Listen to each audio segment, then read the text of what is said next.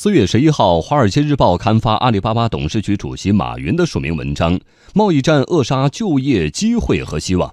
马云认为，美国农户和中小企业家是贸易战的最终受害者。文章指出，近期美国政府的一系列表态与举动显示，美国似乎正在关闭进入中国巨大消费市场的机遇。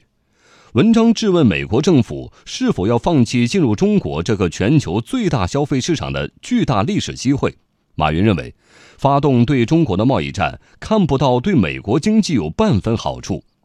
贸易逆差是个错误的问题，贸易战是以根本错误的手段放弃打开世界最大市场的重大历史机会，最终受伤害的是农民和中小企业，这将是历史性的战略误判。